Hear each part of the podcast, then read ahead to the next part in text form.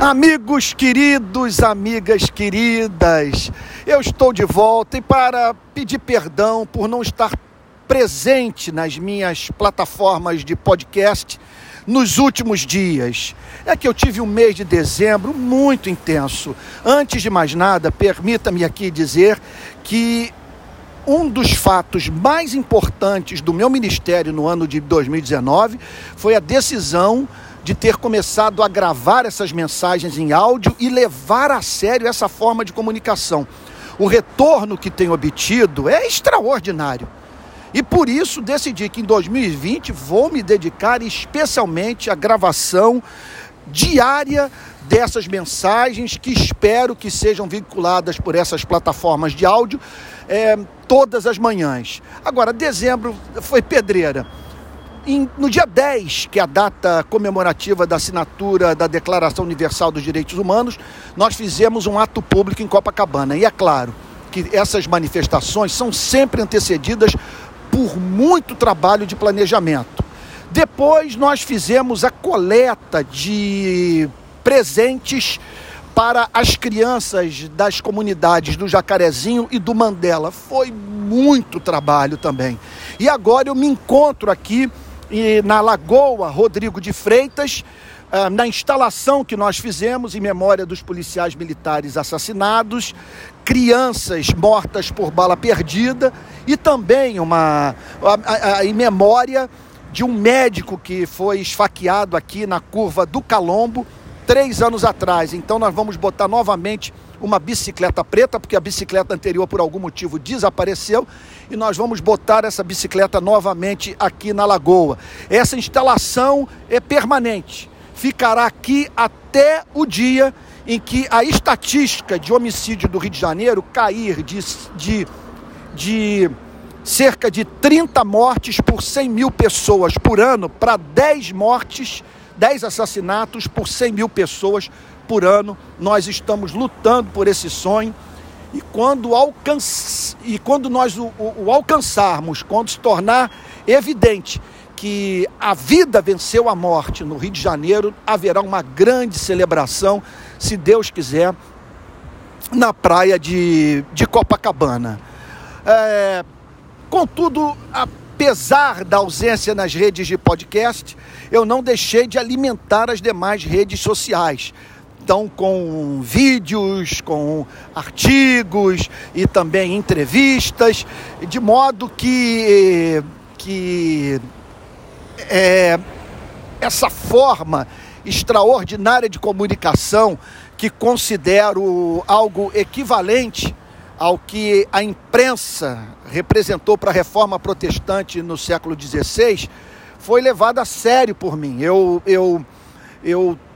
divido minhas atividades eh, ministeriais em quatro grandes áreas. Primeiro, o trabalho pastoral é, junto à Igreja Presbiteriana da Barra, no Rio de Janeiro, que foi plantada por mim em 1992. Segundo, é, as atividades voltadas para a edificação da igreja no país, é, que eu chamaria de ministério Palavra Plena, que envolve os livros que eu escrevo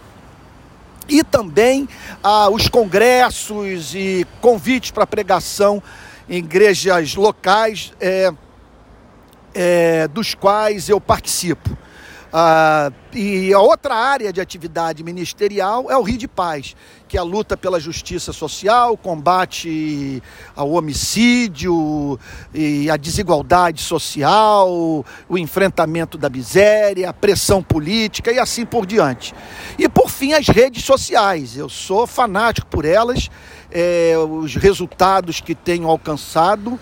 é, revelam que eu não posso deixar de alimentar o meu o YouTube, o Twitter, o Instagram, o blog, o Facebook, porque, olha, para você ter uma ideia, nós fizemos, oferecemos um almoço lá na igreja para pessoas que chegaram a IP Barra nos últimos dois anos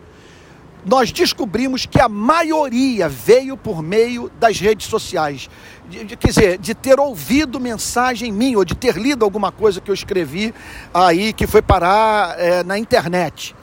E, em segundo lugar, também é, os livros é, bem coloca e ao lado dos livros a, a, minha participação em congressos e uma outra resposta também que eu achei extraordinária de pessoas que se decidiram pela igreja em razão do nosso compromisso com a justiça social, de modo que hoje nós temos uma igreja bem mais homogênea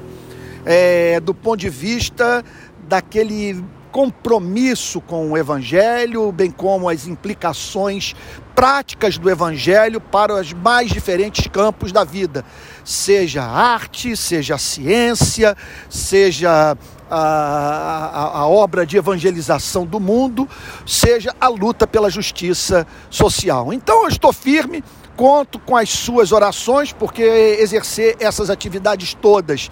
que envolve denúncia, que envolve o exercício daquela atividade que poderíamos chamar de profética, que é a tentativa de aplicar uh,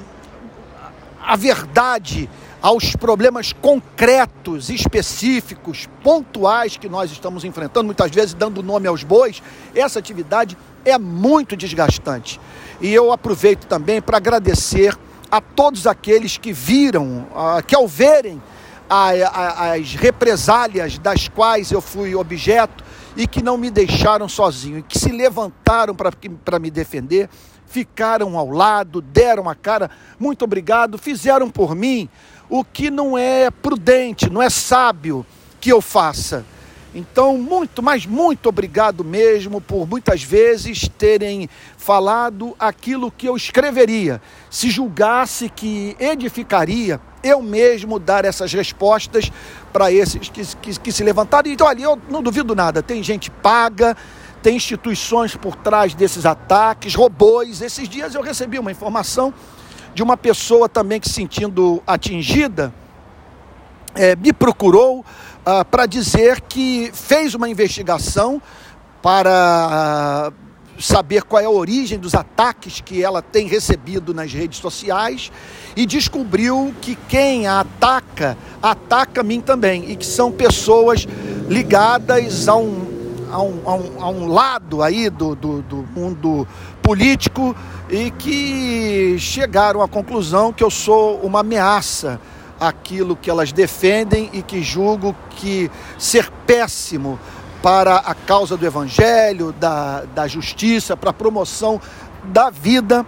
no nosso país. Então é isso, eu espero amanhã estar novamente no, com meu com palavra plena, podendo dizer é com enorme alegria e para a glória do Deus eterno todo-poderoso que estamos iniciando mais um palavra plena e sempre com, com a Bíblia aberta, um verso, explorando o seu sentido, seu conteúdo, aplicando na vida, procurando ver a beleza da verdade, de modo que com ela nós nos envolvamos é, com todo o nosso ser, espontaneamente, com aquele senso de inevitabilidade que nos faz viver o cristianismo em razão da sua beleza e beleza que nos convence que nós não temos outra saída senão reproduzir a vida de Cristo. Um forte abraço para você, obrigado pelo seu amor, pela oração, pela companhia, tá bom? Estou de volta, um beijão, Deus o guarde.